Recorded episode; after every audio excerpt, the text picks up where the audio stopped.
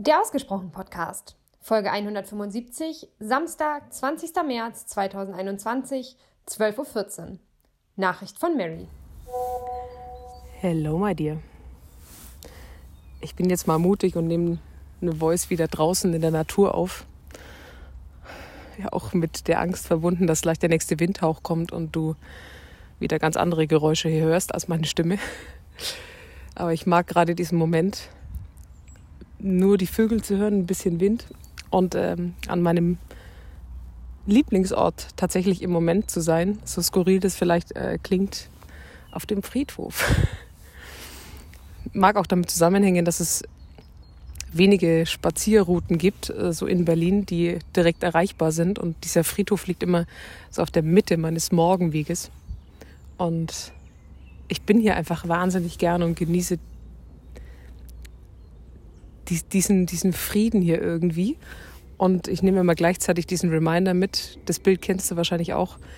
Ähm, so der, der Ort, an dem die meisten Ideen, Visionen, ungeliebte Gefühle, was auch immer vorhanden sind. Ähm, das ist der Friedhof, weil sie quasi mit begraben wurden. Und das ist für mich immer so ein schöner Gedanke und so ein schöner Reminder.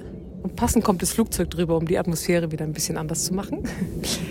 ein, ein Reminder, alles rauszulassen. Oder es ist einfach ein wahnsinnig ruhiger Ort inmitten von Berlin und ich genieße selbst das deshalb. Deshalb, äh, ich lasse es jetzt einfach mal so stehen. Ich äh, würde in einer anderen Folge tatsächlich auf das Thema Human Design nochmal eingehen. Und zwei Sachen vielleicht dazu schon mal vorab. A, ich bin kein Experte. B, ich äh, fuchse mich da selber rein. Ähm, und das ist nur ein Aspekt von so vielen, die man an sich ranlassen kann, wenn man will. Ähm, und wahrscheinlich könnte ich sehr, sehr viele lange Podcast-Folgen damit füllen. Aber es wird das ankommen, was in sieben Minuten irgendwie bei dir ankommt und wird das machen, was es äh, mit dir machen soll. Und äh, ich glaube, was einfach das Schöne ist, und das ist ja bei mir gegeben, dass ich wahnsinnig offen bin für alle Themen und ja fest den Glauben habe, dass es mehr auf diesem Planeten gibt und was jeder Einzelne damit jetzt dann anfängt, ist einem selber überlassen und ich struggle auch immer wieder mit mir. Aber ich denke mir, solange es mir hilft und es tut's, finde ich es einfach wahnsinnig wertvoll und deshalb ich lasse dir einfach das zukommen, was raus möchte und der Rest sei mal dahingestellt. Vorher aber nochmal auf äh, den ersten Teil deiner Nachricht ganz kurz. Mhm, weil du gesagt hast, dass die, unser Gehirn, also wie hast du es, glaube ich, gesagt, dass es ja ständig irgendwie für, für Wachstum sorgen möchte. Und ich finde, das das Spannende, weil auf der einen Seite ist unser Gehirn ja so programmiert, dass du schön in deiner Komfortzone bleibst, dass äh, ne, Schutz und äh, ich will, dass du in Sicherheit lebst und bloß nicht zu viel Risiko. Und auf der anderen Seite unser, unser Gehirn eben auch dafür sorgt, Lösungen zu präsentieren, also Aufgaben zu lösen. Und das Spannende ist ja, dass wir ja jeden Tag ständig Dutzende Aufgaben in den Raum stellen und natürlich kommen dann Lösungen und die sind wiederum mit Emotionen verbunden. Also wenn ich am, am Tisch sitze und mich mit, ähm, mit Freunden unterhalte und dann einfach sage, oh, kann nicht mal ähm, das ein bisschen einfacher sein bei meinen Eltern? So, dann hat mein Gehirn die Aufgabe, ich äh, finde jetzt eine Lösung und äh, präsentiert die mir dann auf irgendeine Art und Weise, wie auch immer. Und das sorgt wiederum für Emotionen.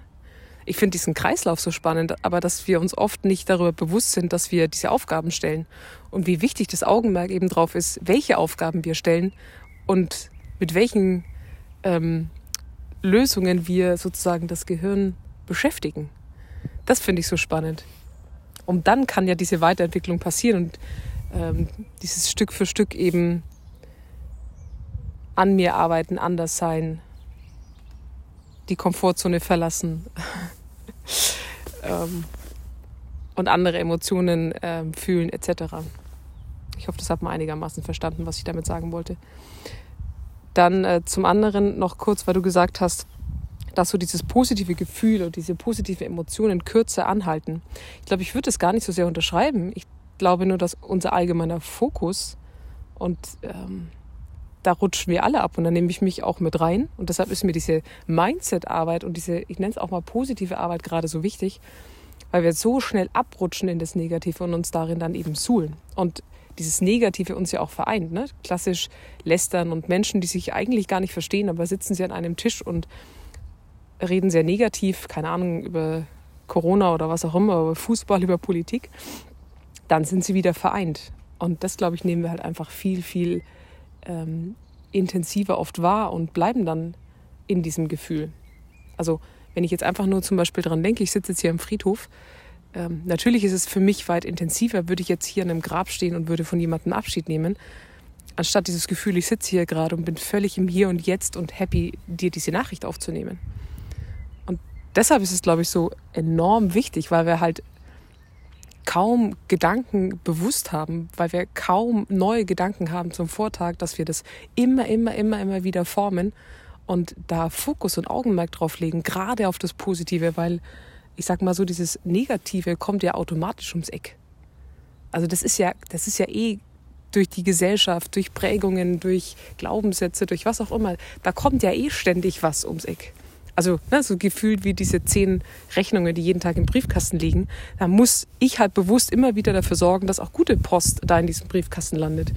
Und deshalb glaube ich nicht, dass es kürzer wird, sondern dass es an uns ist, das mehr wahrzunehmen, mehr zu leben und wirklich, wirklich einzufordern und auch zu selektieren im Außen, was will ich denn an negativer Post ähm, und Gefühl überhaupt auf mich zulassen. Genau. Ähm, und eine Sache noch, vielleicht ganz kurz äh, zu deiner Geschichte mit dem Vater auf dem Fried, äh, Friedhof, wollte ich jetzt schon sagen, auf dem Spielplatz.